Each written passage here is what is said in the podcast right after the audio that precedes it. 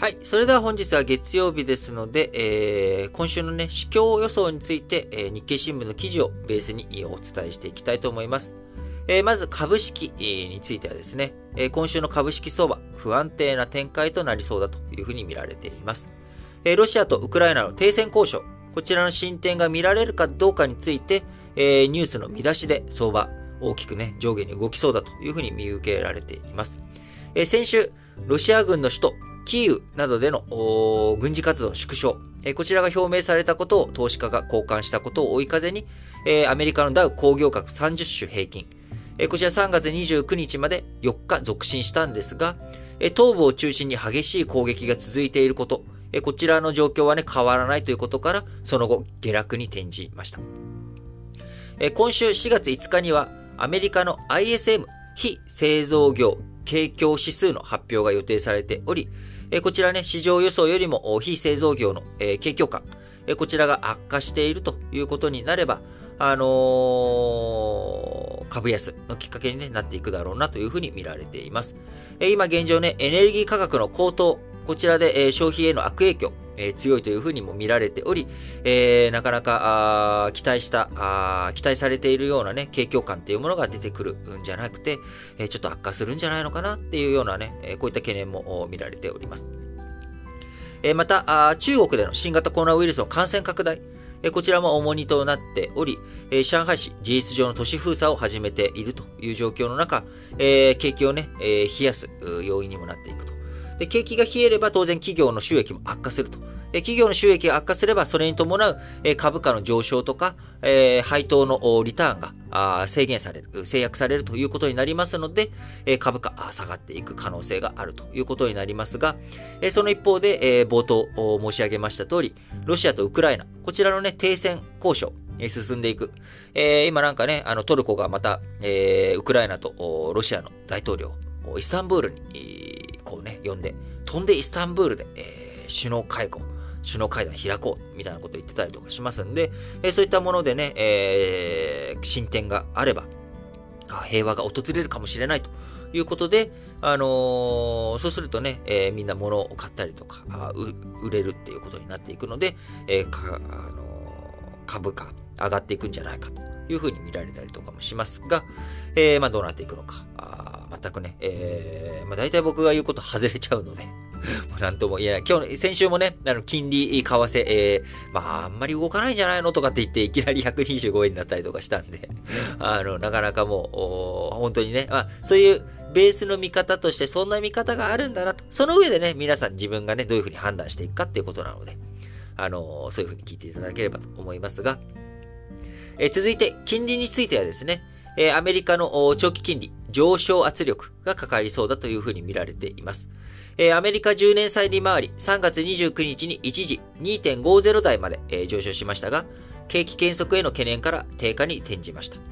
え今週、アメリカの、中央銀行である FRB、保有資産を減らす量的引き締め、QT が意識され、金利を押し上げる場面もありそうだということで、え、注目はね、6日に発表されます。え3月の FOMC、アメリカの金融政策決定会合の議事要旨。こちらの中で、え QT、保有資産を減らす量的引き締めについて、どんな議論が深まっているのか。こちらについてね、えー、話が議事要旨の中で、えー、突っ込んで、えー、議論がなされているということが分かれば、えー、アメリカ国債、えー、需給のね、悪化懸念が広がると。えー、今までね、えー、保有資産減らすっていうことは、あその市場にアメリカの債券が流れ込んでくると。要は、それまで FRB が持っていたものを市場に流すっていうことになるんで、市場には国債がダブつくっていうことになるんですよね。え国債こんなにいっぱいいらないよって。それでも国債買えって言うんだったらさ、金利高くなってくれなきゃ買わないよ。で、金利が高くなるっていうことは、額面価格が下がるということになりますんで、えー、1万円の国債で金利が100、えー、だったとしたら1%じゃないですか。ところが、あ国債の金額が下がる。えー、例えばもうめんどくさいんで5000円にしちゃいますけれども、5000円にしちゃうとちょっとあれですけど、まあ、まあ、5000円にしようか。5000円にすると金利が、えー、5100円返ってくるので、えー、金利が100%ついてくるっていうことになるわけですよね。なので、金利を、えー、上がる。えー、国債の価格が下がると、金利が上がる。国債が市場にダブついで出てくると、需給が、あそんなにいらないよとえ供給が増えると、物の値段は下がる。国債の値段は下がるので、金利が上がるというような、あこういった構造になっておりますが、えアメリカの金利はね、え上昇するんじゃないかっていうふうに見られていて、え国内金利にも、え上昇圧力というもの、日本のね、え国内金利にも上昇圧力波及してくるわけですけれども、え日銀がね、え金利は上げないと。え金利を上げない姿勢を鮮明にしているので、え金利が上がっていくっていうようなね、ことになっていけば、国債の買い支え、こちらを日銀がやっていくっていうふうに見られているので、まあ、日本についてはそんなに大きく変わらないんじゃないのかなと。そうなってくると為替、アメリカの金利は上がる。日本の金利は上がらないということになれば、為替、円安の流れがまたね、再開していくんじゃないのかというところで、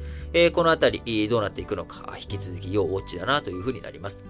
3月28日に1ドル125円台をつけるなど急速に円安進みましたが、その後政府の円安牽制や利益確定を目的とする円買いで、